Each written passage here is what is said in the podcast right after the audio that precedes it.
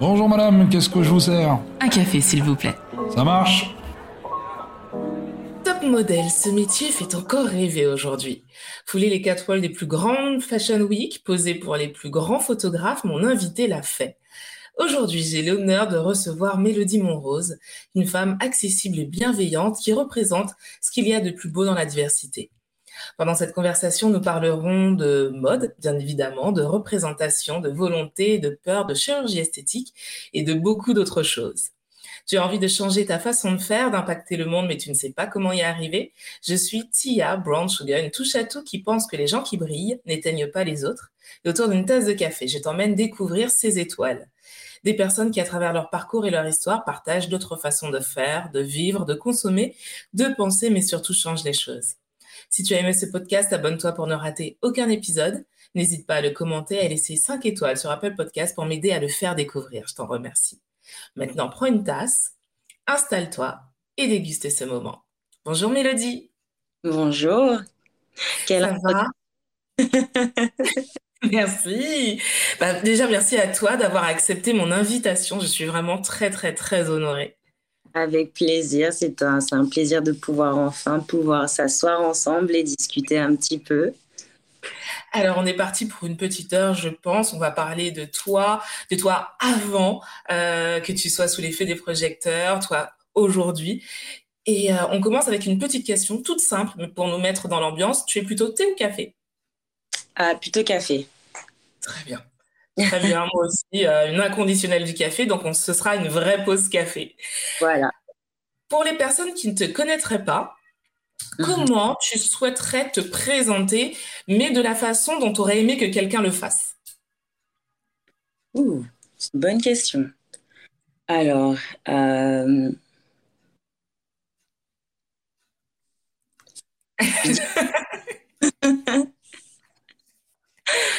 général, euh, j'ai toujours. Euh, franchement, la façon dont on me, présente en général en venant de mes amis, je dirais que on me présente en tant que une fille des îles, une fille pétillante, une fille accueillante, chaleureuse. Euh, et, et donc, on va dire, ouverte je pense. Et en général, la plupart de mes amis me, me présentent en disant Meet Melody, c'est, pratiquement la famille, en fait. Je, dès que, dès que j'ai une, une personne qui est près de moi, proche de moi, pardon, euh, c'est plus de l'amitié, mais c'est vraiment euh, un lien assez, assez fort, presque familial. Je, trouve que tu as quelque chose de très solaire aussi. Est-ce que ça, c'est quelque chose qui qu'on t'a déjà dit, que tu étais solaire? Ça, rejoint un petit peu pétillante, mais je trouve que solaire, il y a aussi l'énergie, tu vois, dans, dans ce terme-là. On te l'a déjà dit? Alors merci. Et oui, on me l'a déjà dit et j'apprécie énormément parce que c'est un très beau compliment. Euh, je pense que c'est quelque chose que j'ai hérité de ma mère. Euh, je pense que euh, toutes les personnes qui ont eu l'occasion, et je dirais même la chance de la rencontrer, peuvent dire que, c'est une, c'est une femme assez accueillante et qui a cette énergie effectivement assez solaire et qui, qui, qui attire, euh, qui attire les gens vers elle. Voilà. Génial, très belle présentation.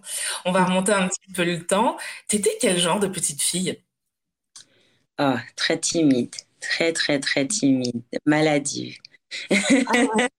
C'est marrant ça, parce qu'aujourd'hui tu défies pour les plus grands et tu étais hyper timide. Comment tu as combattu cette timidité ou est-ce que tu l'es toujours? Ça, alors, euh, j'étais une petite fille très réservée, on va dire, et euh, très euh, renfermée sur moi dans le sens où je n'osais pas, j'étais assez. assez J'aimerais, enfin, j'avais des amis, mais j'avais un petit cercle d'amis. Euh, c'est vrai que ça a été difficile pour moi au début, mais euh, c'est quelque chose. Donc en fait, en gros, la timidité, ça se soigne effectivement, mais il faut, il faut euh, arriver à sortir de sa zone de confort.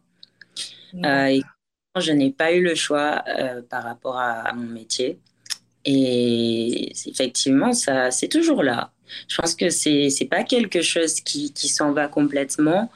Je me considère pas vraiment timide, mais c'est vrai que j'ai toujours de l'anxiété sur, euh, dans pas mal de, de contextes, surtout euh, la prise de parole en public. Ça, ça, ça ne s'en va jamais. Malheureusement, euh, il y a des exercices, il y a des outils qu'on peut utiliser pour arriver à, à calmer ses nerfs, comme la respiration, la méditation, euh, et puis aussi, euh, il y a énormément de, pratiques qui rentrent en compte et qui, aident euh, à faciliter l'exercice. Mais c'est pas vraiment quelque chose qui s'en va complètement. Je parle énormément à des acteurs, des, gens qui font, qui, font, dont la prise de parole fait partie de leur quotidien et qui ont toujours un peu de difficulté à commencer à se mettre dans le bain et euh, qui ont toujours un peu d'appréhension. Ce qui est normal, c'est pas forcément un, exercice facile. Ça l'est facile, c'est quelque chose de facile pour certaines personnes. Il y a des gens qui ont ça, qui c'est inné. Euh, ça ne l'était pas pour moi. Donc c'est quelque chose que j'ai travaillé et euh, que j'apprécie énormément. Donc, effectivement, j'ai pas mal de choses à dire, mais euh, euh c'est pas c'est pas toujours quelque chose qui est facile, mais euh, avec avec de la pratique et avec avec des, petits exercices, c'est quelque chose que j'ai arrivé à, on va dire entre guillemets, soigner. D'accord. Quel métier souhaitais-tu faire quand tu étais petite? Est-ce que tu embrassais déjà cette carrière de mannequin ou pas du tout Tu étais à milieu de penser que tu serais un jour mannequin? Alors, pas tout à fait à milieu, dans le sens où euh, je n'avais pas assez confiance en moi pour pouvoir euh, m'imaginer dans, dans cette carrière-là en particulier, mais j'ai toujours su que je voulais travailler dans la mode. Toujours. Depuis très petite, euh, j'ai toujours été fascinée par les belles choses par euh, les choses bien faites, par les détails. Euh, le maquillage, les chaussures, la coiffure, tout. Depuis, enfin, mon, mon jeu préféré en, en grandissant, c'était de m'enfermer dans ma chambre et de jouer à m'habiller. je n'avais pas une garde-robe très, très, très large, euh, mais j'avais beaucoup d'imagination. Et j'aimais énormément euh, détourner des vêtements, euh, transformer une jupe en ceinture, euh, transformer un t-shirt en sac.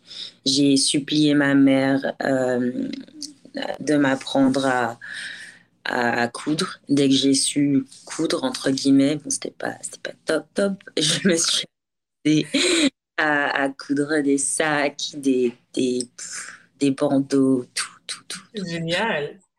Je dans ma chambre et je, laissais mon imagination euh, euh, s'exprimer. Voilà. D'accord. Comment tu as été repérée? Comment a commencé cette aventure euh, de mannequin? Alors, c'est.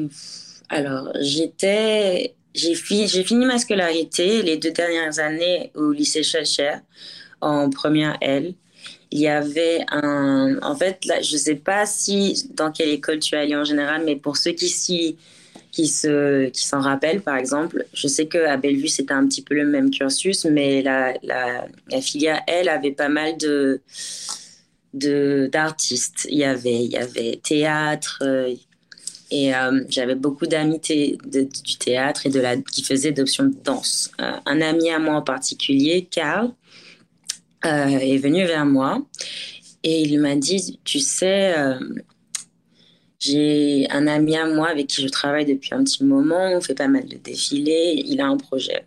Et il aimerait pouvoir essayer de lancer les filles euh, martiniquaises euh, au niveau international et ne pas se limiter qu'au qu marché local, mais d'arriver à les placer dans des agences françaises et surtout aux États-Unis. C'est son rêve.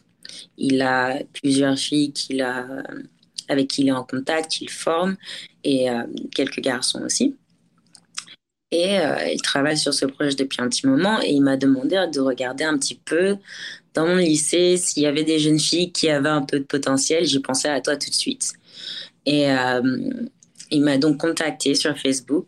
Euh, cette personne, c'est Jean-Yves Zamor, qui, est assez implanté localement. Je pense que son nom est, assez familier maintenant.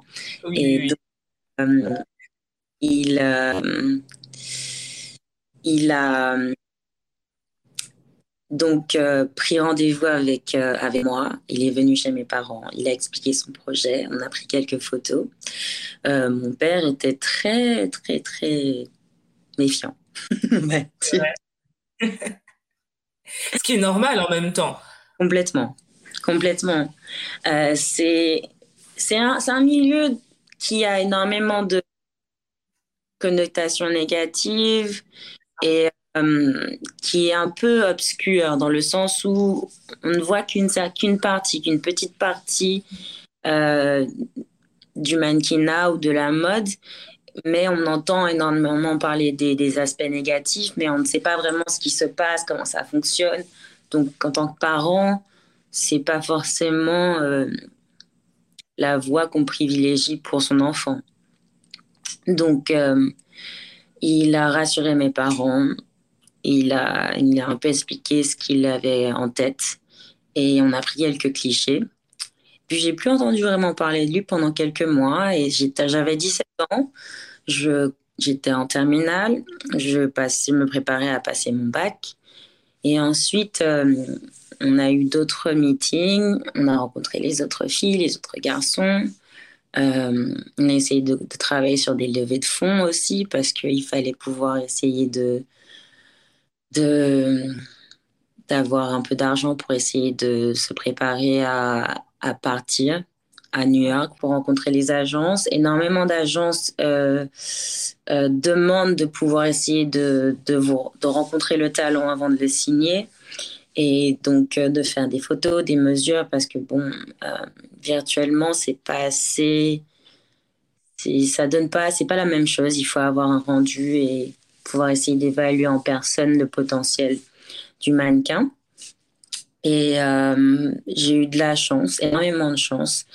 Euh, il a envoyé quelques clichés à une agence à, à New York qui s'appelait Willy et qui voulait absolument euh, me signer sur le moment, qui m'a donc envoyé un contrat sans me rencontrer personne, juste basé sur des photos et des vidéos. Ok. Génial. Ouais, ça c'est très, j'étais très surprise. Euh, il m'a appelé pour m'annoncer la nouvelle j'étais un peu surprise. J'étais, j'étais pas encore contente. J'avais, j'avais plus d'appréhension. Surtout que ça arrivait au moment où c'était le, au milieu de l'année, c'était à peu près genre. Euh, c'était au début de l'année, il me semble. Il voulait que je vienne euh, en avril ou en mai pour pouvoir essayer de les rencontrer, de discuter, de voir ce qu'on pourrait faire et de travailler sur mon book. Et j'ai dit non parce qu'il fallait que je passe mon bac et j'étais une élève très, très, très studieuse. j'avais des, j'avais d'autres, d'autres attentes au-delà du mannequinat. En fait, le, le mannequinat, c'était pas mon plan A du tout. J'avais de, commencer des études assez longues et, euh, et donc euh, le, bac c'était c'était mon goal on va dire. Ensuite euh, j'ai eu 18 ans en avril. On a j'ai passé mon bac. On s'est rabattu sur l'été. Donc j'ai au, moment où tout le monde s'en allait pour euh, partir euh, en France pour commencer leurs études, ben, je me préparais pour aller à New York pour euh, commencer le mannequinat. Voilà. Et comment s'est passée ta, ta, première rencontre avec cette agence? Est-ce que déjà t'appréhendais ou comme c'était pas ton plan A, tu t'es dit je vais voir et puis on verra ce qui se passe? Ou est-ce qu'il y avait quand même une certaine appréhension?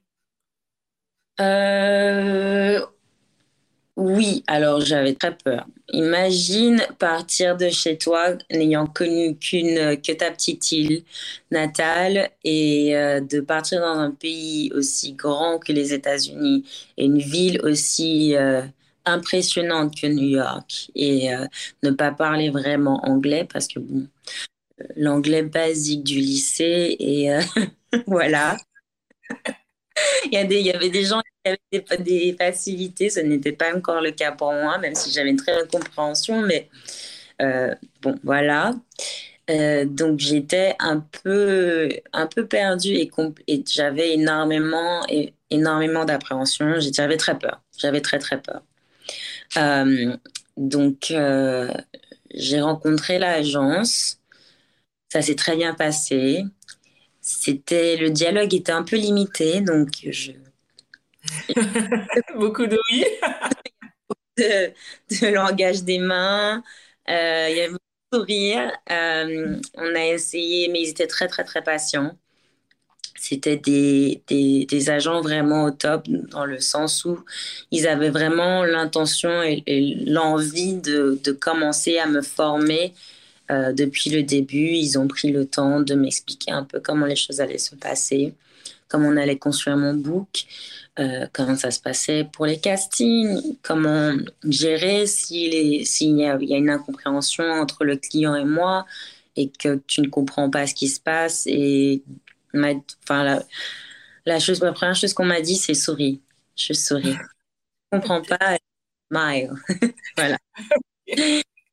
Et, euh, et donc voilà, ils, étaient vraiment attentionnés, ils ont vraiment pris le temps de pouvoir me former. Est-ce que tu penses que cette première approche positive a été le fil conducteur de ta carrière? C'est-à-dire que si ça avait été différent, peut-être un peu plus dur ou euh, une mauvaise expérience, ton expérience n'aurait pas été la même ou qu'est-ce que tu en penses? Euh, ça n'a pas été facile. Hein. Alors, c'était un accueil positif. J'avais des gens assez bienveillants autour de moi qui avaient envie de pouvoir euh, commencer ma carrière et de pouvoir m'accompagner pour me donner euh, les meilleurs outils pour pouvoir avoir un bon départ et pour pouvoir vraiment utiliser mon potentiel à 100%.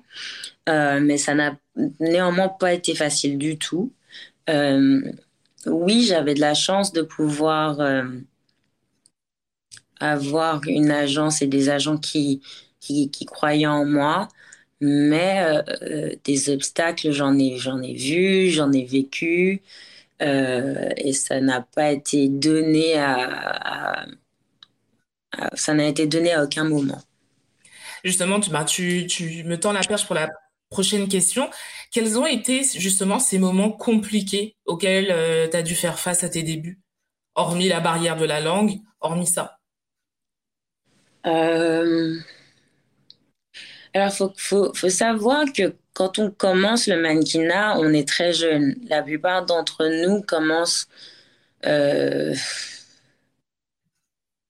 aux alentours de 15 ans, en général. Euh, des fois, tu as de la chance, en général, qu'à partir de 15 ans, tu, voyages avec ta mère ou un parent. Ça arrive très souvent. Euh, j'ai eu de la chance d'avoir un chaperon à un moment pendant la Fashion Week que je payais, euh, qui m'aidait à traduire, m'aidait à naviguer la ville. ça, c'est quelque chose qu'on offre qu'à certaines filles quand ils sont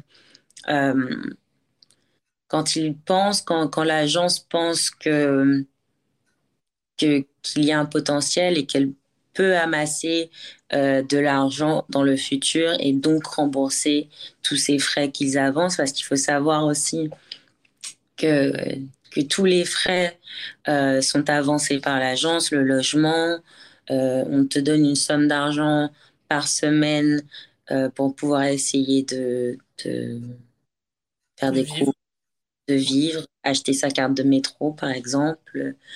C'est pas beaucoup. Euh, c'était à peu près 100 dollars par semaine. Euh, je ne sais pas si tu as déjà eu l'occasion de visiter New York. Tu vas pas très loin. C'est clair. C'est clair. Vraiment pas loin du tout. C'était pas facile. Il a fallu gérer avec euh, gérer énormément de choses avec très peu, sans vraiment connaître.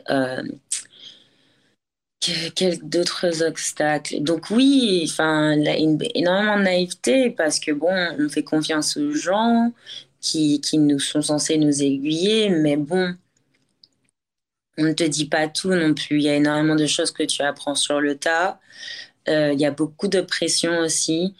Euh, j'avais 18 ans, mais j'étais encore très enfant dans le sens où j'avais toujours été, je dirais pas couvée, mais j'ai des parents attentionnés et qui ont toujours fait en sorte de pouvoir m'aiguiller, de me donner assez de support dans la vie. heureusement, je suis très reconnaissante de cela. Mais euh, euh, j'étais pas, j'étais pas prête à ce, à ce genre de, de vie. De vie, non, c'est clair. Et euh, on, te demande, quand on arrive au travail sur un set, de pouvoir, euh, euh, comment dire, impressionner. être opérationnel tout de suite? Oui, d'être opérationnel tout de suite, d'être professionnel, alors que je ne sais absolument pas ce que c'est d'être professionnel. Je n'ai jamais eu d'expérience dans le monde euh, du travail avant ça. Euh, l'idée du professionnalisme était un peu vague pour moi. L'idée de la, de, de la discipline, bon, ça j'avais, mais bon, j'avais l'idée de bien faire, j'avais envie de bien faire. L'idée de la, de la rigueur et de, la, de la comment on dit euh, oui, d'être constante, tu vois. Très important. Euh, et d'aussi, on, demande souvent à, des jeunes filles d'être femmes sur, sur, au travail, alors que je ne savais pas ce que, savait, que, ce, que c'était d'être femme. C'était, c'est quelque chose qui se vit, c'est un vécu, c'est pas quelque chose qu'on peut faire. Deviner. Deviner. Bah on ne peut pas vraiment faire semblant. Donc, j'essayais de faire semblant, mais je n'étais pas sûre que ça. mais justement, tu vois, il y a une époque où on a eu, euh, euh, comment ça s'appelait cette émission avec Tyra Banks, euh, Top Model USA, où là, on peut dire que c'était quand même une, une, école où on apprenait un peu le métier. Toi, finalement, tu as appris comment? Est-ce que c'est ben, en pratiquant toute seule et, ou est-ce que tu as quand même eu des conseils et des choses comme ça? Alors, je tiens à dire que Next Top, euh, Top Model USA a fait, fait, beaucoup de mal. C'est vrai? Oh, J'adorerais Je pense où c'est, c'est une vision complètement gonflée et, euh, et, et, surdimensionnée des choses qui se passent vraiment dans le, dans le monde du mannequinat. Il n'y a pas d'école de mannequinat, ça n'existe absolument pas. Et si on, on de vous faire croire, de vous vendre une école de mannequinat, ce sont des charlatans, ce sont des voleurs. Merci de me préciser parce que moi, franchement, je pensais que c'était l'émission qui avait tu as révolutionné le truc et voilà. Bon, merci pour l'info. Et euh, c'est donc effectivement, oui, euh, quand on arrive dans, dans, dans, une ville, on commence le mannequinat, on est, on est placé dans, on nous donne un endroit où vivre, effectivement. On est placé dans un models apartment, c'est donc un, un, appartement avec des mannequins et on partage euh, l'espace. Et c'est pas toujours glamour du tout. Donc, endroit un peu avec des couleurs et tout, super fashion et tout, c'est pas comme ça. D'accord, ok. Comme ça, euh, j'ai vu que dans des appartements mannequins qui avaient des trous dans, dans le plafond avec des rats, euh, enfin, avec ah des avec des salles de bain dégueu, parce que pour euh, le, niveau de propreté que tu as toi en tant que en tant que c'est pas la même chose que pour d'autres personnes. Euh, des filles qui te volent ta bouffe dans le frigo.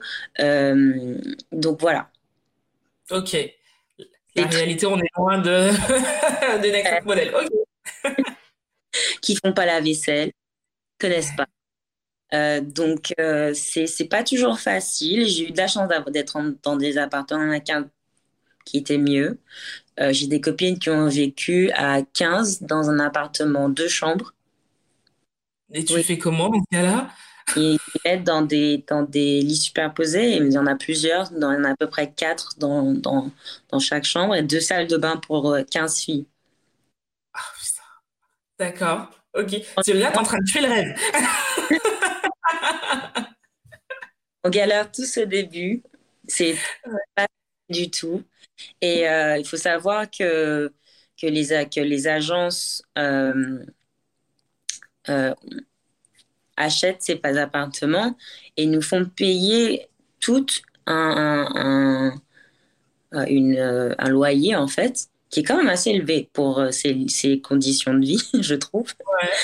Donc, imagine le nombre de filles qu'il brasse par mois ou année. Euh, donc, des fois, c'est pas toujours, euh, c'est pas toujours juste. C'est pas toujours une industrie qui est toujours juste. Effectivement, je, on va parler des choses positives aussi, mais il faut, il faut quand même replacer le contexte parce que énormément de gens ne se rendent pas compte des, obstacles et des difficultés qu'on doit, qu'on doit euh, faire face euh, en arrivant et en commençant. Donc euh, effectivement, c'est pas pas l'histoire de toutes les filles, mais c'est c'est euh, la c'est la, règle générale, on va dire. Justement, pour rebondir sur ce que tu dis, tu dis c'est pas facile. Est-ce que pour toi, être un bon mannequin, c'est avant tout une question de mental ou une question de physique? Principalement mental aujourd'hui. L'industrie évolue énormément. Je pense qu'on peut voir dans les tendances de, de mannequins qui fonctionnaient beaucoup à travers les années que la morphologie a changé, euh, le, type de, de traits aussi a changé euh, et continue à évoluer effectivement en ce moment par rapport euh, aux réseaux sociaux qui a vraiment complètement chamboulé les codes de beauté et qui ça va continuer effectivement dans les années. Donc, c'est une, industrie qui change beaucoup et qui change très vite. Donc, effectivement, à l'époque, quand j'ai commencé en 2010, le physique était très important. Était, on va dire c'était 50-50.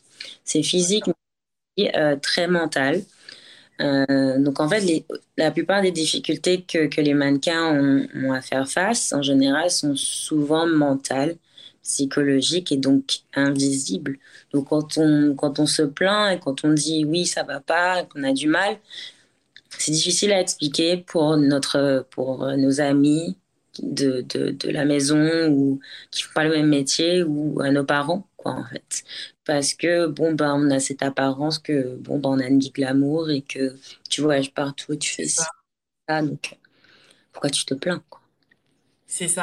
Mais c'est vrai que c'est super important de mettre le doigt dessus parce que, comme tu dis, comme on fait pas ce métier et que nous, ce qu'on voit, c'est, ben, c'est beau, les filles euh, ou les garçons, ben, vous êtes dans des pays juste magnifiques, vous êtes, vous êtes bien payés. C'est vrai que des fois, on s'arrête à ça en se disant, ça ne peut pas ne pas aller. Et c'est vrai que là, tu dis, bah si, on est aussi des êtres humains et comme dans tous les métiers, même le plus glamour du monde, ben, il y a des contraintes, il y a des difficultés et on peut ne pas aller bien. Effectivement, ça revient à ta question précédente. Dans le cas où, euh, ben, alors c'est une, le physique est très important et donc il faut le maintenir. Et quand on travaille avec quelque chose aussi euh, instable que, que, ton apparence physique, parce que bon, on change, on évolue, on vieillit, on grossit, on, maigrit. Il y a énormément de choses qui peuvent affecter ce genre de choses. Il y a des gens qui ont, qui ont la chance de rester de la même, qui ont la même façon euh, physiquement euh, pendant toute leur carrière, ils n'ont pas de problème, mais ça demande énormément de discipline et d'investissement au niveau de, de, la façon dont on s'alimente, de, faire du sport. C'est une bonne hygiène de vie aussi. Et quand on est jeune comme ça et qu'on apprend, on essaye d'apprendre à, à, s'alimenter correctement parce que, bon, je sais pas pour toi, mais en tant qu'ado, tu manges tout et n'importe quoi. Tu, tu te fais. J'ai toujours grandi en étant très, très, très, très mince. Je ne me, je me suis jamais refusé quoi que ce soit. Et tout d'un coup, on me parle de oui, il euh, euh, faut manger sainement, faut manger de la, de la salade. Et euh, parce que, bon, euh, ça fait partie, ben, ça fait partie de mon travail. C'est ça, mon travail, en fait. Et donc, commencer à faire du sport alors que j'en ai jamais fait. Je n'étais pas une enfant sportive du tout. Du tout, du tout. D'accord. Ça a beaucoup changé, heureusement.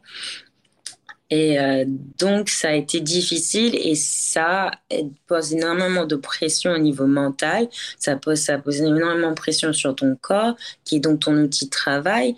Et, euh, et c'est difficile, c'est très difficile parce que ça n'utilise, c'est pas, c'est pas un outil que, c'est pas un outil normal. Euh, on va dire que par exemple, un charpentier, il va apprendre à tailler du bois, il va apprendre des techniques et tout le tralala. On apprend des choses qui sont un peu plus. C'est pas aussi défini, en fait. Euh, apprendre, le métier de mannequin, c'est des choses qui s'apprennent, qui, sont sur le tas. C'est aussi du vécu. Euh, c'est aussi. C'est un peu comme un, peu être actrice sans voix, parce que si on essaie de te demander de d'être de, d'être ce genre un, un, personnage en set en fait. Et euh, il faut il faut savoir faut, faut essayer de puiser à l'intérieur de soi pour essayer de d'incarner ce que tu n'es pas. Et euh, cette personne ou ce personnage en général c'est si on te choisit c'est que c'est un personnage qui t'est familier ou que tu aimes euh, que tu aimes représenter euh, mais euh, des fois, ça peut être difficile. Enfin, quand j'avais 18 ans, c'était difficile pour moi d'être sexy. Je savais faire. donc, je regardais des images je copiais. Donc, euh, et, mais bon, au final, c'est venu. Mais c'est des choses... Euh, c'est des choses qui, qui, qui, qui ajoutent énormément de pression mentale. Et on a souvent l'impression de pas être assez, quoi, des fois. Justement, comment tu as pu gérer cette charge mentale liée à ton travail? Comment tu as pu gérer ça avec les années? Je ne sais pas si on arrive à le gérer à 100%, euh, vraiment à le gérer à 100%. Ok. Si on arrive, euh, alors aujourd'hui j'ai 29 ans d'ailleurs, je tiens à préciser, je vais avoir 30 ans dans quelques mois. Donc, il a fallu à peu près 11 ans pour pouvoir essayer d'arriver à un moment dans ma vie où euh, j'ai compris qu'il était essentiel pour ma santé mentale d'arriver à ne pas me reposer sur cette validation extérieure. Ok. C'est énorme, c'est énorme et c'est un travail constant un travail constant. Euh, c'est un cheminement qui est long, qui est difficile, mais je pense que c'est pour ça l'est pour tout le monde, euh, d'apprendre à s'aimer soi-même et de ne pas attendre euh, d'être choisi, de, de, recevoir ce genre de compliments ou de validation extérieure de la part de ton boulot ou de ton audience? Maintenant, parce que les réseaux sociaux, c'est assez important, et, euh, ou de, d'étrangers, quoi. Donc, de quelque chose qui vient de toi-même. Euh, ça a pris du temps. J'ai lu beaucoup de livres, beaucoup de self-help books. voilà. J'ai lu beaucoup de livres me suis, je me suis posé beaucoup de questions et j'ai j'ai commencé plusieurs types de thérapies. Euh, plusieurs fois. J'ai commencé il y a. Je pense que j'ai commencé ma thérapie journey, je pense, il y a. Euh, peut-être 5-6 ans, il y a 5-6 ans de là, avec une thérapeute différente. Ensuite, j'ai un peu arrêté parce que je ne me retrouvais pas un peu dans sa méthode. J'ai essayé l'hypnothérapie qui a été euh, géniale. J'ai adoré. Très intéressant comme méthode. Je la recommande euh, à tout le monde.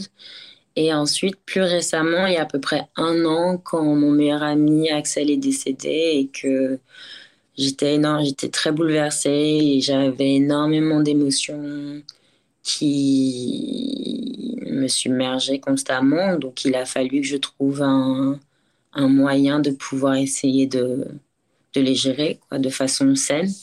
Et, euh, et donc, on a travaillé sur énormément de sujets. Donc, c'est des choses. Euh, c'est quelque chose d'essentiel pour tout le monde. Ça n'a rien à voir avec le mannequinat, ça n'a rien à voir avec euh, mon activité. Je pense que en tant qu'humain, on a un vécu et les choses qu'on vit, souvent on n'a pas assez euh, de, maturité émotionnelle, on n'est pas équipé émotionnellement pour pouvoir les gérer.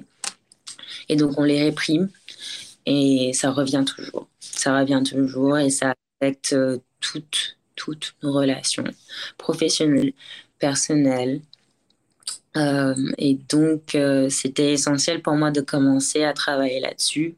Et j'ai eu de la chance de trouver une super thérapeute qui m'aide beaucoup et qui me donne énormément d'outils pour essayer de, de, commencer ce cheminement, d'avoir confiance en moi et de, m'aimer. C'est super important que tu parles de ça parce que notamment aux Antilles, je sais que cette notion d'accompagnement avec des professionnels est encore tabou. Et, euh, et je trouve que c'est super important de dire que non, au contraire, que quand on considère qu'il y a quelque chose qui ne va pas dans notre vie, ben, il y a des gens qui sont formés justement pour nous aider à trouver le bon cheminement, comme toi tu l'as dit, euh, vers la solution. Et euh, j'avais euh, une fois j'avais entendu une interview de quelqu'un qui disait quand on veut perdre du sport, ben, on va aller voir un coach professionnel parce que lui il a la méthode, il sait faire. Ben, quand ça quand c'est euh, de l'attrait du cerveau ou de l'émotion, ben là aussi, il y a des professionnels et il faut pas avoir honte de ce que l'on ressent parce que souvent on associe justement ces douleurs à une honte en, disant, en se disant mince je sais pas gérer et je devrais savoir gérer je peux pas aller demander de l'aide parce que ça ne va pas. Alors que non au contraire je pense que peu importe quel secteur de notre vie euh, ne va pas bien il y a des professionnels qui eux ont les outils ont les bons outils et euh, il faut y aller. Il faut y aller donc c'est super important et merci d'avoir parlé de ça parce que je sais que si quelqu'un nous écoute et que la personne doute d'aller voir un professionnel, peut-être que ce sera le déclic de se dire, ah ben tiens, Mélodie, euh, un mannequin international, ben, est capable d'aller voir un professionnel. Donc moi aussi, qui en ai besoin, ben, je, je dois pouvoir y aller aussi. Complètement, je trouve que c'est important, c'est un sujet très important, c'est très tabou dans notre, dans notre mm. communauté, pas seulement aux Antilles, mais en général dans, les, dans la communauté noire. Euh, on a tendance à éviter à pas de parler de nos émotions. En fait, c'est quelque chose qui gêne, qui met les, qui enfin en général, c'est parler de ses émotions, c'est quelque chose qui met les gens euh, mal à l'aise, on va dire. Et, euh, et, malheureusement, quand on les réprime, ça ressort toujours. Et c'est pas toujours très joli. Et euh, il y a souvent des incompréhensions dans la façon dont on les gère et dont on les reçoit aussi, parce que bon, euh, quand on vit en communauté, on est, on est mené à, à gérer les émotions des autres. C'est pas toujours facile. Et il faut apprendre à essayer de, de les recevoir aussi. Ça aussi, c'est un exercice qui est difficile, qui est pas toujours très, très, très, très évident.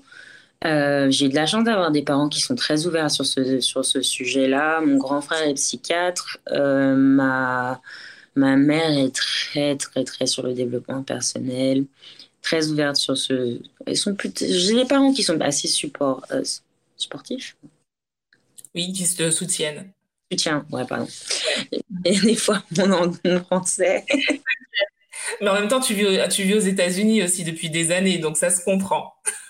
T'inquiète Me soutiennent énormément sur ce côté-là, surtout en général. Et, euh, et donc, ça n'a jamais été euh, un problème pour moi de, de même tabou de, sur ce, sur ce sujet-là. Donc, euh, c'est pas. Il n'y a pas de honte, heureusement, j'ai de la chance, mais je pense que il faut, il faut casser ce tabou, il faut casser ce stigma et c'est important d'en parler, de le démocratiser, surtout que on a de la chance euh, en France, il y a énormément de thérapies, de, de, le, le, psychiatre ou la psychologue, il y a énormément de psychologues qui sont remboursés. Le système de, de santé français euh, est, est, assez assez bien de ce côté-là, donc euh, il faut en profiter parler de certaines choses pas seulement à ses amis, parce que bon, ils ne peuvent que qu'essayer d'offrir un support basé sur leur expérience de vie à eux. ce qui n'est absolument pas objectif et donc qui ne vous aidera pas vraiment en fait. Euh, ça aide d'essayer d'en parler, de, de, faire sortir certaines émotions, mais ça ne règle pas le problème. Et euh, on a tous des traumatismes, on a tous des traumatismes qu'on doit gérer, qu'on a enfouis et qui, qui des fois ressortent. Et, euh, et, la thérapie, ça aide énormément à les, les, les faire ressortir et, et avoir un peu de compassion pour soi. Et donc, euh, et aussi euh, de se pardonner ou de pardonner aux autres, parce que ça, ça fait, ça fait partie de l'évolution. Ouais, clairement, clairement, clairement. On va retourner à ta carrière. Mm-hmm. À quel moment tu t'es dit, là, ça a été un tournant dans ma carrière Tu sais, ce moment où tu te dis, il y a eu un avant, un après. Est-ce que tu as eu ce moment-là où tu t'es dit, ouais, là, je, je, suis en train de, de changer de cap et euh, je commence à être reconnue? Tu te rappelles de ce moment? Euh, Je pense que j'en ai, j'en ai plusieurs, en fait, dans le sens où euh, plusieurs tournants, dans le sens où je me souviens très, très précisément du moment où j'ai pris l'avion pour partir à New York. Et euh, je suis pas très. Je, je, suis sensible. Je suis assez émotive, mais je ne le montre pas trop. Euh, et j'ai pleuré dans l'avion, pas avant. je me suis rendu compte, en fait, que chez moi, ce ne serait plus chez moi dans le, dans, dans le sens où. On va dire que j'ai eu l'impression d'avoir laissé une partie de moi en Martinique, on va dire. D'accord. Ça a été vraiment un moment euh, symbolique pour moi, où je me suis rendu compte que chez moi ne sera plus chez moi de la façon dont je l'imaginais, dont je le percevais. Voilà, c'était un moment assez, euh, assez particulier pour moi. Et euh, ensuite, ça a été euh, au tout début de ma carrière, il y a eu un moment où on essayait de définir à peu près les new faces, on va dire, les, les nouvelles filles qui allaient avoir, qui étaient projetées pour avoir la meilleure saison. Et il y avait un petit article sur le New York Times dans la partie fashion et il y avait ma photo. Et là, à ce moment-là, j'étais euh, assez surprise et je me suis dit, oh wow, like, getting real. tu ressens quoi quand tu vois ta photo dans le New York Times? C'est quoi Il se passe quoi dans ta tête? Je crois que je n'ai pas vraiment réalisé jusqu'à la fin de ma, ma saison. En fait, tout, tout, tout, tout se passait très, très, très, très vite. Tout se passait très, très vite et j'avais à peine le temps d'emmagasiner tout ce qui se passait. Et donc, il fallait, en fait, le, le mannequinat, c'est assez spécial comme, comme industrie parce que les, les décisions se prennent à la dernière minute. Euh, ça fait des années que j'essaie d'expliquer à tout le monde dans ma famille que je ne peux pas prévoir ma vie plus d'une semaine à l'avance, mais c'est très difficile pour, beaucoup de gens. Et donc, il faut, être, euh, il faut essayer de, de, se préparer à sa valise, partir en voyage. Demain, tu peux être job, il faut être très, très réactif. Euh, du jour au lendemain, euh, on a une vie différente tous les jours, on va sur un set différent. Et donc, euh, c'était tout nouveau pour moi. donc, il a fallu vraiment m'adapter très, très vite. Et je n'avais pas vraiment le temps de me rendre compte de ce qui se passait parce que je pensais euh, from one thing to the next, tu vois. Donc, chose à l'autre. Et c'était un peu dans le. Dans, dans le. comment on dit ça? Dans l'évolution, c'est avec le temps? On va dire que c'était tellement dans le moment que j'avais pas le, le, temps de prendre du recul pour réaliser l'ampleur de ce qui se passait. Et donc, au tout début, j'ai commencé à faire plein de castings. J'avais énormément de castings et c'était toutes des requests. Tout le monde voulait me voir par rapport à cet article. J'étais exténuée parce que je faisais tous mes, mes castings par, euh, par métro.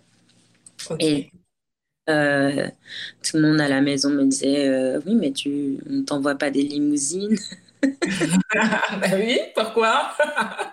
D'ailleurs, on me demande si je prends le métro et je dis oui, et les gens sont choqués. Excellent. et donc, je faisais à peu près 17 castings par jour, ce qui est tous dans, des, des, endroits assez différents. Donc, je marchais partout dans la ville. Et euh, à, à la fin de ma saison de New York, j'ai fait 21 shows. C'est-à-dire qu'en une Fashion Week qui est à peu près 8 jours, j'ai fait 21 shows. Waouh Tu t'es multiplié à un moment? Honnêtement, euh, je ne sais pas. Je ne sais absolument pas comment j'ai fait pour y arriver. Euh, c'était, c'était beaucoup de courses. on me demandait à limite de, de voler. Euh, tellement d'anxiété. Je crois que j'ai jamais connu ce, ce, niveau de stress dans ma vie euh, avant ça. Et donc, euh, cette première saison a été assez fulgurante et j'ai commencé à avoir pas mal d'attention sur moi. Et ensuite, mon agence m'a demandé, euh, écoute, alors, le plan A, c'était de partir en France, de m'installer à Paris et de commencer une licence d'information communication euh, à Paris 9. Donc, j'étais déjà inscrite. Mes parents m'avaient trouvé un petit studio à l'extérieur de Paris. Et euh, l'idée, c'était de passer ces deux mois à New York et ensuite de partir en France pour pouvoir commencer mes études et éventuellement euh, trouver une agence en France et commencer à faire le mannequinat entre deux. Parce que la fac, euh, ça prend pas toute la, toute la, la semaine, donc c'était possible. Euh, donc, mon agence me dit à la fin de, la, de, de Fashion Week de New York, écoute, je sais que tu es très fatigué, mais il y a des, énormément d'options pour Milan, dont Gucci, et Prada, il voudrait avoir. Alors, moi, je me dis, euh, je ne sais pas si je vais pouvoir y arriver, mais je ne peux pas passer sur une, cette opportunité. Donc, maman, et en fait, mon approche dans toute cette aventure, c'était, même si j'ai peur, même si je pense que je ne peux pas y arriver, euh, mon idée, c'est de ne pas vivre dans le regret. Euh, je ne voudrais pas euh, me dire et si, et si j'avais accepté, si j'avais osé, si j'avais sauté le pas. Et donc, euh, j'y suis allée et puis j'ai tenté ma chance. J'ai booké les deux. J'ai une bonne saison à Milan. J'ai quand même assez, euh, fait assez de, de shows. Et ensuite, je suis partie pour faire la Fashion Week à Paris et terminer là-bas. Et à la fin de la Fashion Week de Paris, j'ai terminé avec Yves Saint Laurent, qui était un de mes euh, designers préférés et donc qui était particulièrement, on va dire, au-dessus de ma liste parce que bon, on avait, on a notre icône locale, Mounia, qui était une Saint Laurent. Donc, je me sentais un peu honorée, on va dire, de pouvoir essayer de suivre un peu ses pas et de pouvoir euh, faire le défilé, le défilé d'Yves Saint Laurent et euh, c'est, je pense que c'est à ce moment-là que je me suis dit, waouh, à des dates. I did it, yeah. Donc, euh, à la fin, j'ai fait 50 shows. 50 shows. Il me semble, ou 48, quelque chose comme ça. Euh, en, en, ouais, à peu près, la Fashion Week dure à peu près un mois et demi, il me semble. Et oui, effectivement, c'est énorme. C'était, c'était quand même assez assez demandant. Et c'était, c'était pas facile. C'était pas facile. On dort très peu. On travaille beaucoup. Et donc, euh, il y a énormément d'investissement personnel dans le sens où euh, ben, tu avances tout, tous les coups. C'est-à-dire, quand tu arrives dans une, dans une ville, il, faut, il te faut te loger. Donc, tu restes à l'hôtel en général. Donc, euh, pour quelques semaines de casting et de show. Ensuite, il faut manger. Donc, les room service, ça monte très vite. Et euh, ensuite, euh, Milan, par exemple, euh, c'est pas une ville où on peut essayer de faire des castings en métro. C'est pas très facile de naviguer, donc on te trouve un, chauffeur. Bon, c'est pas un truc super luxueux. En général, ce sont des étudiants qui le font en un petit job pour faire un peu d'argent et qui t'emmènent au casting pendant la journée à tes shows essayer de te faire arriver aux endroits assez vite. Et ensuite aussi, il parle italien, donc il t'aide pour essayer de, de, de, traduire un peu. Donc tout ça, ce sont des choses qui sont à avancer.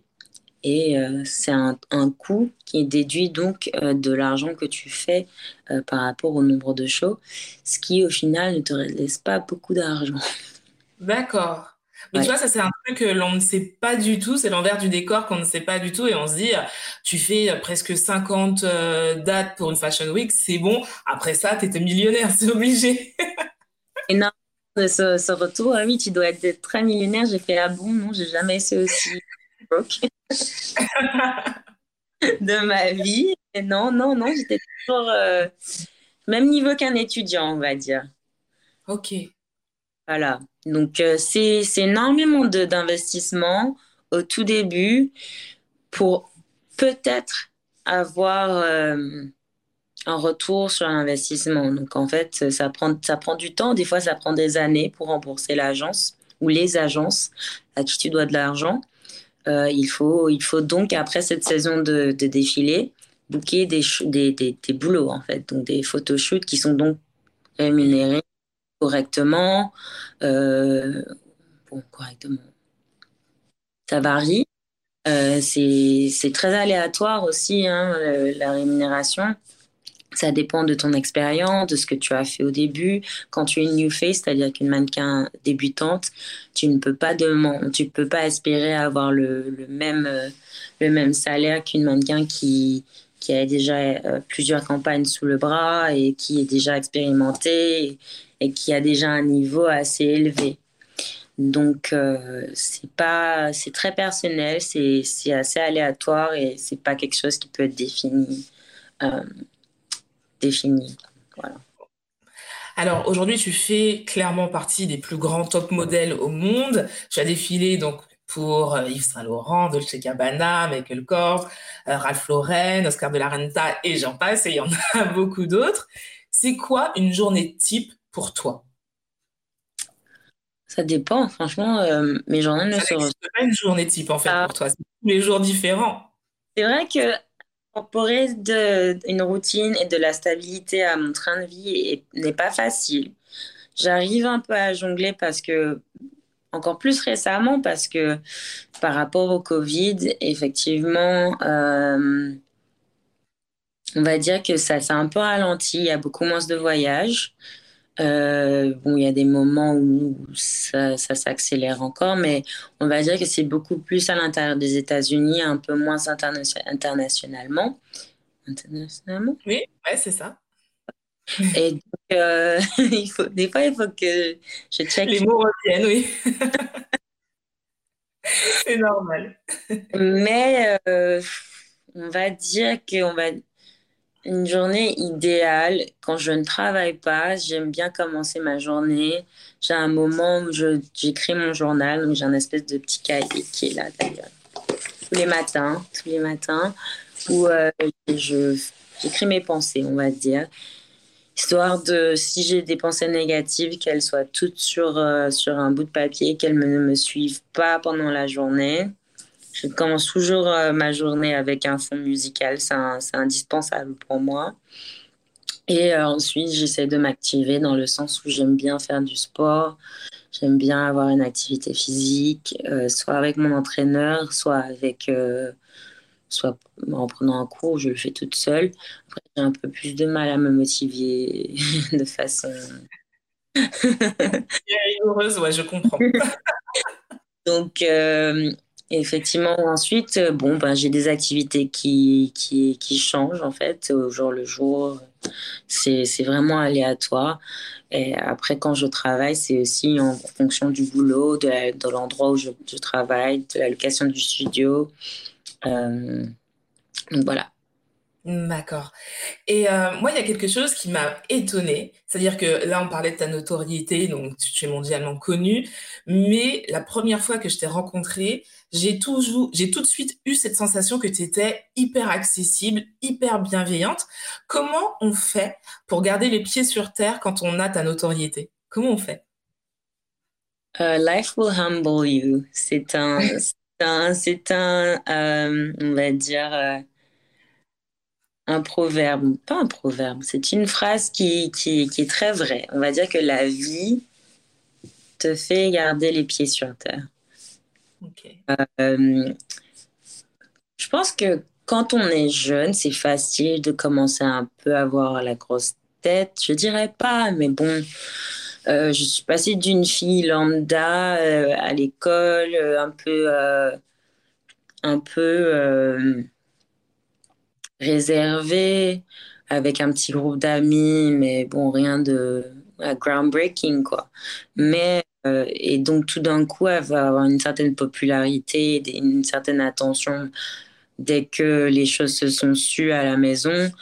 Et euh, des, des inconnus qui me connaissaient ou peut-être qui me reconnaissaient, c'est vrai que ça peut jouer un petit peu.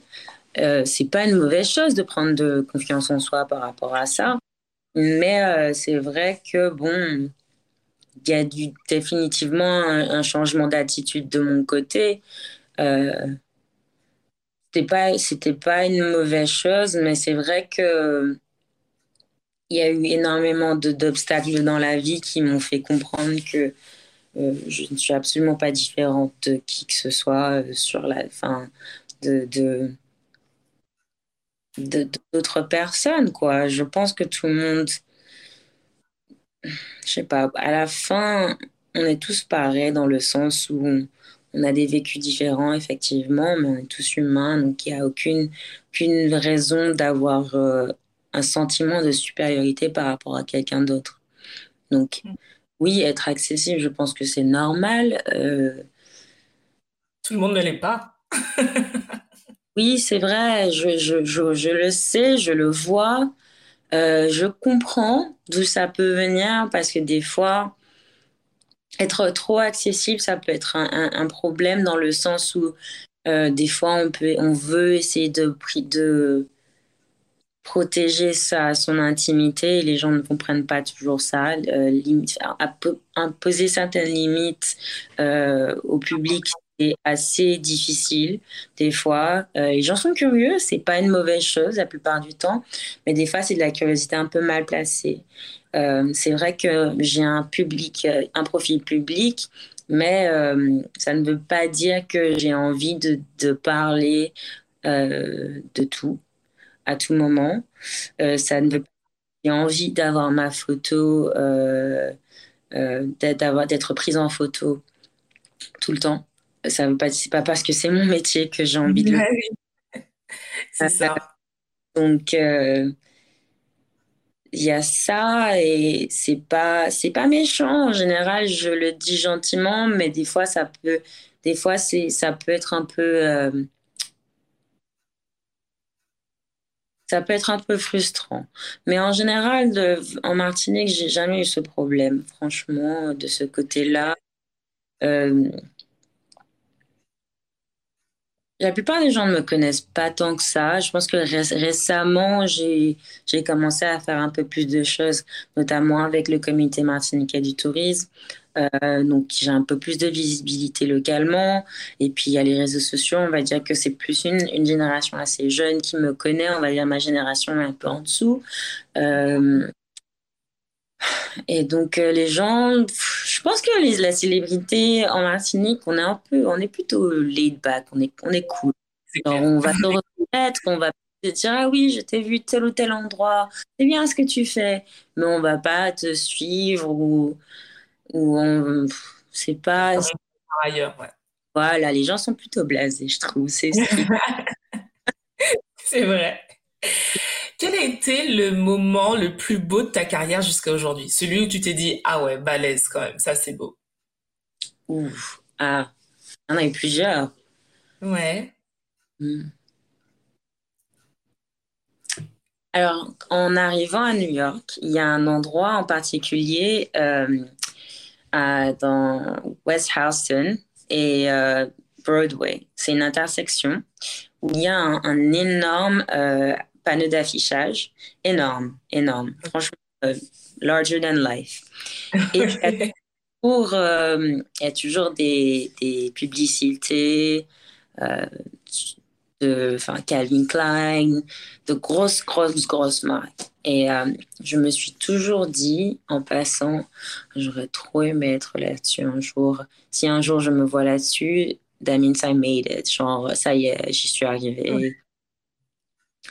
Et un jour, ça est arrivé, j'avais un, un, énorme panneau d'affichage avec que mon visage, que moi, comme ça. Génial. Dans les, dans, les, dans les affichages du métro, euh, au-dessus des entrées de métro. C'était quand même assez impressionnant. J'étais sur des bus. Euh, j'étais un peu partout dans le, dans, sur le territoire américain. On m'envoyait des photos. Ah, tiens, je t'ai vu sur tel ou tel endroit. Non, c'était plutôt cool. Euh, je pense que ça a été un moment assez, euh, ouais, assez cool pour moi. Et le deuxième, et ça arrivait plusieurs fois, j'ai eu énormément de chance. Euh, je ressortais d'un casting près de Times Square et il y a énormément d'affichage aussi à Times Square. Et je me suis dit, je venais de commencer, et je me suis dit, ça aurait été vraiment cool que je puisse être sur un de ces panneaux d'affichage aussi. En fait, j'ai toujours manifesté mon, mon, futur, en fait, ma réalité. C'est ça. Et, euh, et, donc, ça m'est arrivé. Mais le moment vraiment le plus cool, c'est quand mes parents sont arrivés, sont venus me rendre visite à New York et qu'ils ont tous vu la, le panneau d'affichage qui était, je sais pas, peut-être de 10 mètres de haut. Wow. donc, je suis à côté, c'était vraiment cool. Ça, c'était J'imagine. Et en tant que parent, tu te dis, waouh, c'est quand même ma fille qui est là, quoi. c'est énorme. Ta vie, elle n'est pas partie pour rien. Elle n'a pas laissé tomber ouais. rien. c'est énorme, c'est énorme. On va, là, on va aborder un, un, autre sujet qui, je pense, est quand même important, surtout aujourd'hui. On est, on vit dans une ère où euh, le paraître n'a jamais été aussi fort. Il y a quelques jours, je pense que tu en as entendu parler, il y a quelques semaines déjà, euh, l'ancien top modèle euh, Eva Evangelista parlait de des ravages liés à la chirurgie esthétique. Toi, mmh. c'est quoi ta, ta vision des choses par rapport à ça? C'est assez compliqué dans le sens où la génération euh, qui est en dessous de la note Gen Z, qu'on qu appelle, enfin qu'on appelle Gen Z, euh, a grandi avec euh, avec les réseaux sociaux et cette accessibilité qu'il y a avec cette, cette, vision de la beauté, on va dire, qui est complètement irréelle et on va dire inaccessible. Filtre, tout ça avec des modifications corporelles. C'est banalisé de, de, d'utiliser des, des fillers pour essayer de changer la structure de son visage ou, ou de, de faire des, des, des chirurgies, en fait. Personnellement, je ne suis pas contre. Je trouve que c'est quelque chose que, que tout le monde devrait avoir le droit de faire parce que c'est son corps, en fait. Ouais. Euh, si c'est quelque chose qui, qui peut t'aider, je sais qu'il y, y, a énormément de, de, personnes qui ont euh, des problèmes euh, d'estime de, de, soi liés à leur, la, à leur apparence, par exemple la taille ou le, la structure de leur nez ou Bien sûr. quelque chose ou alors une poitrine trop forte ou alors euh, je sais pas des choses qui Oui, leur énormément de choses. Donc, je ne suis pas contre. Si c'est quelque chose qui te qui t'aide, qui te rend, qui te fait te sentir bien, avoir confiance en toi, pourquoi pas? Donc, euh, moi, je laisse un peu les gens faire ce qu'ils veulent avec leur corps. C'est pas mon problème. Je pense pas avoir de d'opinion de, de, à donner, effectivement. Mais euh, c'est vrai que c'est assez dangereux dans le sens où les ça c'est après difficile pour, pour une personne d'un certain âge, des jeunes, on va dire, de voir cette, des, des, des, des influenceurs ou des célébrités qu'ils qu'ils idolâtrent. Ils idolâtrent? Oui, oui, oui. Ouais, idolâtrent. Ouais. Et, euh, qu'ils ont, euh, et donc, ils ont envie de pouvoir euh, leur ressembler. Et c'est de, de, de, continuer de commencer à faire des modifications, genre, euh, comment, comment on appelle ça en français Un BBL Comment on dit ça? Brazilian Butt Lift. Ah, c'est pour les fessiers, c'est ça? Voilà, donc ils font des, ouais, des fesses pour augmenter le volume. Voilà, des transferts de gras et qui font le transfert dans, dans, les fesses et dans les, dans les hanches. Et il y a des, des, jeunes filles aux États-Unis qui commencent très tôt. Elles ont 16 ans, 17 ans, 18 ans. Turquie, elles vont à Miami, dans dans d'autres pays pour pouvoir le faire parce qu'ils le font à bas prix. Et euh, c'est pas. Je, je trouve qu'en fait, ça donne ça peut premièrement, c'est une chirurgie euh, invasive qui est très, très, très, très dangereuse. Donc, ça veut dire que tu es sous anesthésie et donc tu peux mourir. Il faut le dire. C'est un il y en a beaucoup qui meurent. Et il y en a beaucoup qui meurent énormément de personnes qui souffrent de complications euh, parce qu'ils veulent le faire à tout prix. Donc, des fois, il y a des gens qui utilisent euh, des produits qui sont illégaux, du silicone euh, industriel, euh, juste pour avoir un. un je pense que c'est pas. Ça ne vaut pas le coup de mettre sa vie à risque pour essayer de ressembler à, à une fille sur Internet. Ouais, je suis totalement d'accord avec toi et c'est vrai que moi ce qui me dérange, comme toi je suis d'accord, chacun fait ce qu'il veut de son corps, totalement. Mais c'est vrai que je trouve qu'en fait le, le, discours de certains influenceurs, parce qu'on on en parle beaucoup parce que c'est surtout eux qui en font la promotion, n'est mmh. pas assez complet sur euh, les dangers que pourrait être une chirurgie esthétique. Et donc ils mettent en avant que les côtés positifs, donc, euh, je me sens plus jolie, je me sens mieux, tout ça. Mais derrière, je pense que c'est important, surtout pour la jeune génération, qui a, qui prend pas assez le recul pour analyser les choses, de, de dire, oui, je l'ai fait, je l'ai fait pour telle raison, mais derrière, ça reste une opération et euh, il y a des risques très lourds qui peuvent en découler. Et je trouve que cet aspect-là, c'est pas assez mis en avant et c'est dommage. C'est vrai, il pourrait y avoir beaucoup plus de transparence de ce côté-là et je suis d'accord avec toi. Il y a un certain moment dans, dans ta vie, on n'a pas assez de recul pour pouvoir essayer de prendre une décision aussi importante que celle-ci. Donc, euh, je pense que c'est quelque chose qui devrait, qui pourrait se faire, qui est complètement possible, mais que c'est quelque chose qui devrait arriver. Euh, beaucoup plus tard dans la vie parce que bon, ben, ton corps change. Moi, je me regarde 8 ans, je, mon corps n'est absolument pas pareil. Enfin, il a évolué. Je suis passée de, de brindille à avoir, une, avoir des formes. Euh, je ne savais pas quoi en faire au début. Donc, c'est, c'est pas. C'est, ton corps évolue, on peut avoir des enfants. Euh, il y a énormément de. Le, le, corps de la femme, en général, subit tellement de, de trop et de bouleversement euh, pendant toute une vie qu'il faut, je pense qu'il, faut se donner le temps. Ouais, c'est ça, exactement. Et justement, pour rebondir sur euh, les plus jeunes, aujourd'hui, un jeune, fille ou garçon, qui, qui viendrait te voir en te disant, voilà, Mélodie, mon rêve, c'est de devenir euh, mannequin, top modèle. Quel conseil tu pourrais me donner? Tu lui dirais quoi? Ouh. On me pose souvent ces questions et je ne sais pas toujours quoi dire en fait. Euh, c'est une aventure, il faut le prendre comme cela. C'est une aventure qui n'est absolument pas garantie. Il y a beaucoup de déceptions et il faut se battre.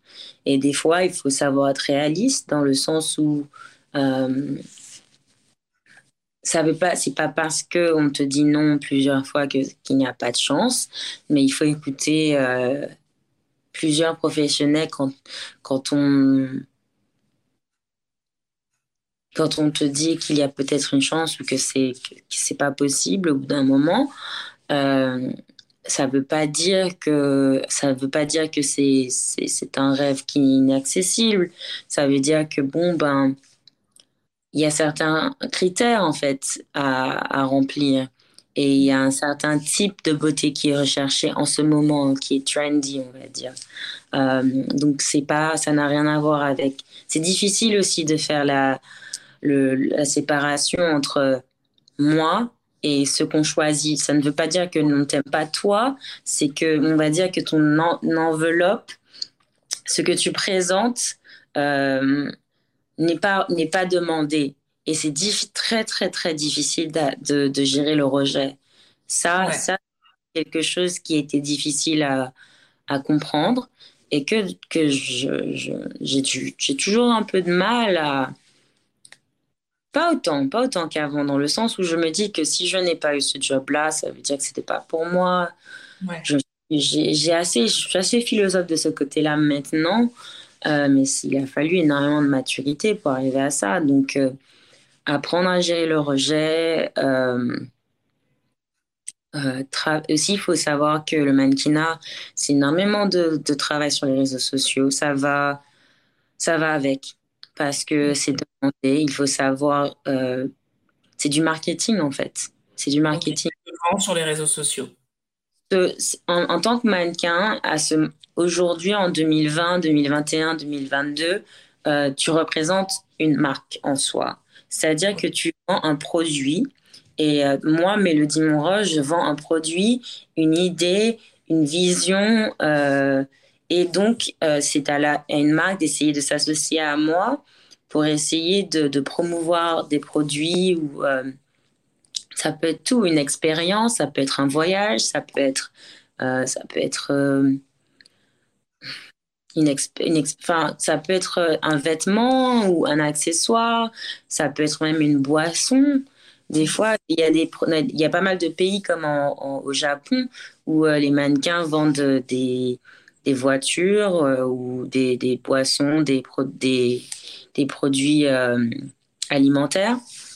Donc, ça ne limite pas qu'à que, qu'à la mode. Et donc, grâce aux réseaux sociaux, on peut essayer de... Désolée. Grâce aux réseaux sociaux, en fait, il faut travailler sur cette image et euh, constamment euh, l'enrichir, la développer, la développer avec le temps. Et, euh, et donc, créer du contenu, ça, c'est quelque chose qui. C'est un, un skill, on va dire. C'est comment on appelle ça? Comment on dit en, français? Compétence. C'est une compétence. La création de contenu, c'est pas, c'est pas facile, c'est un métier. Il faut le répéter à tous ceux que bon, les créateurs de contenu influenceurs, c'est pas vrai. C'est un métier, c'est difficile, euh, c'est euh, énormément de compétences réunies en une parce que savoir euh, éditer une vidéo, la, la, filmer, la filmer de façon intéressante aussi, ludique, euh, ton, ton idée, une ligne conductrice, c'est pas facile. Euh, essayer de, de, d'avoir des meetings avec des clients pour essayer de, de se mettre d'accord sur, euh, sur une idée, par exemple, en essayant de, on va dire, d'être en accord. voilà, avec sa personnalité et sa marque, mais aussi en essayant de, de d'avoir un rendu qui, qui plaît au client, ça aussi, c'est pas facile. Euh, donc des fois, on se, c'est des discussions qui prennent beaucoup de temps. Euh, discuter, euh, pouvoir négocier son, son, cachet, ça aussi, c'est un problème parce que c'est pas tout le monde qui comprend. Des fois, les avantages en nature, c'est pas assez parce que personne qui a besoin de payer ses, factures. Donc, euh, ce travail euh, mérite une rémunération. Euh, donc, tout ça, apprendre à, on va dire, constamment essayer de faire évoluer ses, ses, ses compétences, d'être créatif tout le temps pour essayer de, de faire du nouveau contenu, de parler, d'avoir des nouvelles choses à faire pour essayer de montrer certaines, certaines choses, de planifier certaines choses euh, avec un, un, Mon planning, en vrai, il n'est pas planifiable. c'est pas toujours facile. Euh, et, euh, et aussi, c'est être, en fait, c'est être un business. Donc, je suis, je suis un business aussi. Il faut avoir, faut apprendre à gérer ses finances parce que je suis auto-entrepreneuse, euh, il faut le savoir. Donc, euh, ça veut dire qu'il faut que je gère euh, mon compte, j'ai un comptable, il faut que je paie mes factures, il faut que je me verse un salaire. Enfin, il y a énormément de choses qui rentrent en compte dans, cette activité. Donc, apprendre à gérer ses finances quand on a 18 ans et que tout d'un coup, on a zéro dollar dans son compte en banque et puis tout d'un coup, on a beaucoup d'argent. Euh, comment tu dis à une gamine de 18 ans qu'il faut pas courir au magasin pour aller acheter des trucs Chanel? C'est ça. Non, mais clairement, clairement, c'est une éducation financière qu'on n'a pas, malheureusement, mais c'est super important que tu mettes tout ça en lumière parce que c'est vrai que je pense que les jeunes qui nous regardent n'en ont peut-être pas conscience. Et justement, toi qui as déjà fait ce, cheminement-là, ben, de leur dire euh, c'est possible, mais derrière, il y a quand même tout ça à prendre en compte. vraiment, euh, Génial. Et on va arriver à la dernière question, qui est la plus importante du podcast. si on ne devait retenir qu'une chose de toi ou une chose que tu as envie de partager, une chose importante pour toi, quelle serait-elle? Ouh. Sur moi en particulier, une chose sur moi? Alors, soit une chose sur toi ou un message que tu as envie de faire passer. Euh, Désolée, mon ventre gargouille parce que j'ai pas encore mangé ce matin. J'espère que ça s'entend. C'est la dernière question. Alors, euh, en fait, euh, ça sent c'est un peu cliché, mais euh, sortir de sa zone de confort, c'est le seul moyen de pouvoir réaliser ses rêves dans la vie. J'ai toujours, ah j'ai toujours eu beaucoup, beaucoup, beaucoup de rêves en grandissant. J'ai eu de la chance d'avoir eu des, des, parents qui ont toujours euh, nourri, nourri euh, cette, cette créativité et qui m'ont jamais dit non. Ils m'ont pas dit euh, bon bah tu peux pas être une artiste, tu peux pas être une mannequin, tu peux pas être une danseuse. Même si bon ils étaient pas, ils y croyaient pas plus que ça, mais ils m'ont jamais dit non. Ils n'ont jamais posé leur vision euh, d'une vie pour moi. Ils, sont, ça, ça a été important. Euh, je me suis toujours poussée, forcée à sortir de ma zone de confort, même si c'est toujours, difficile. Et euh, je pense a un moment quand on arrive à un niveau un niveau assez, assez haut, c'est important de pouvoir essayer de redonner à sa communauté. Et ça, ma communauté, c'est quelque chose qui est très, très, très important pour moi. Euh, j'ai, je pense que c'est, quelque, chose quelque chose qui arrive naturellement quand on s'exporte et qu'on parle de la Martinique, qu'on parle de son pays, euh, de, d'avoir euh, comme une relation assez intense avec sa, sa terre natale, on va dire. C'est donc, on a un lien, ça nous manque. C'est vrai que c'est pas facile d'y retourner toujours. Il qu'il y a des moments où on est frustré. C'est peut-être pas l'endroit où on se voit vivre maintenant, mais euh, on a toujours l'espoir peut-être d'y retourner, peut-être on a, on a un besoin d'être là-bas, on a un besoin d'être en contact avec, les, avec, avec nos, nos, nos, parents, notre culture.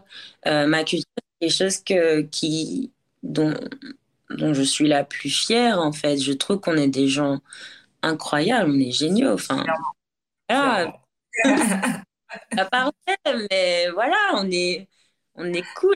Et je veux que c'est important pour moi d'essayer de, de mettre euh, notre culture en lumière, d'essayer de la promouvoir, d'essayer de la valoriser, d'essayer d'en parler parce que la Martinique, c'est un endroit qui est complètement inconnu hein, pour euh, le marché américain. Euh, bon, en Europe, on a une petite idée, euh, mais c'est vrai que les, les, Antilles, les petites îles, c'est assez, c'est assez inconnu. Euh, les gens sont curieux, donc euh, je suis ravie de pouvoir essayer de faire connaître un peu ma culture et de pouvoir partager un peu de moi avec le reste du monde. Et euh, je pense que c'est la seule chose que j'arrive à faire par rapport à mon, à mon niveau. j'espère que ça se sent, j'espère que ça se voit parce que c'est ce qui me tient à cœur et qui est vraiment genre euh, qui est naturel et qui est, sincère, on va dire. Donc, euh, j'espère que ça se sent et j'essaie de faire de mon mieux. Heureusement, j'ai le support du, du comité martiniquais du tourisme euh, et qui, qui m'aide beaucoup et qui écoute mes idées et mon forcing. pardon. Mais on n'entend pas, rassure-toi, on n'entend pas. Mais euh, non, tu es une merveilleuse ambassadrice et c'est vrai que moi, ce qui me bluffe, c'est qu'à chaque fois que tu parles de toi, à un moment, il y a la Martinique, un, peu importe ce que tu dis, à un moment, il va y avoir la Martinique. On va entendre je viens de la Martinique ou la Martinique et tu le places à chaque fois et je trouve ça juste génial. Donc, euh, non, tu, as, tu es une ambassadrice vraiment incroyable. Vraiment, vraiment, vraiment. J'essaie de faire ce que je peux à mon niveau et je pense que c'est. Euh, je, J'estime qu'aujourd'hui, euh, d'avoir, de passer un message visuel, c'est vrai aussi important. Euh, que, enfin, c'est très important, on va dire. Et euh, j'aime raconter des histoires, en fait. Pour moi, storytelling, raconter des histoires par rapport au travers de la mode, au travers des photos, c'est important pour moi. Et j'essaye de pouvoir essayer de, raconter l'histoire de, de ma Martinique, en fait. Mmh. Mais en tout cas, Mélodie, merci du fond du cœur pour ce moment. C'était génial. J'ai adoré. Merci euh, du fond du cœur. Et euh, merci aussi à vous de nous écouter chaque semaine. On vient de passer la barre des 10 000 écoutes. Je suis juste euh, trop contente. Et ben on continue, on continue. Et prenez, comme je dis chaque semaine, prenez soin de vous, prenez soin des vôtres. Et je vous fais de très, très, très gros bisous. À très vite. Thank.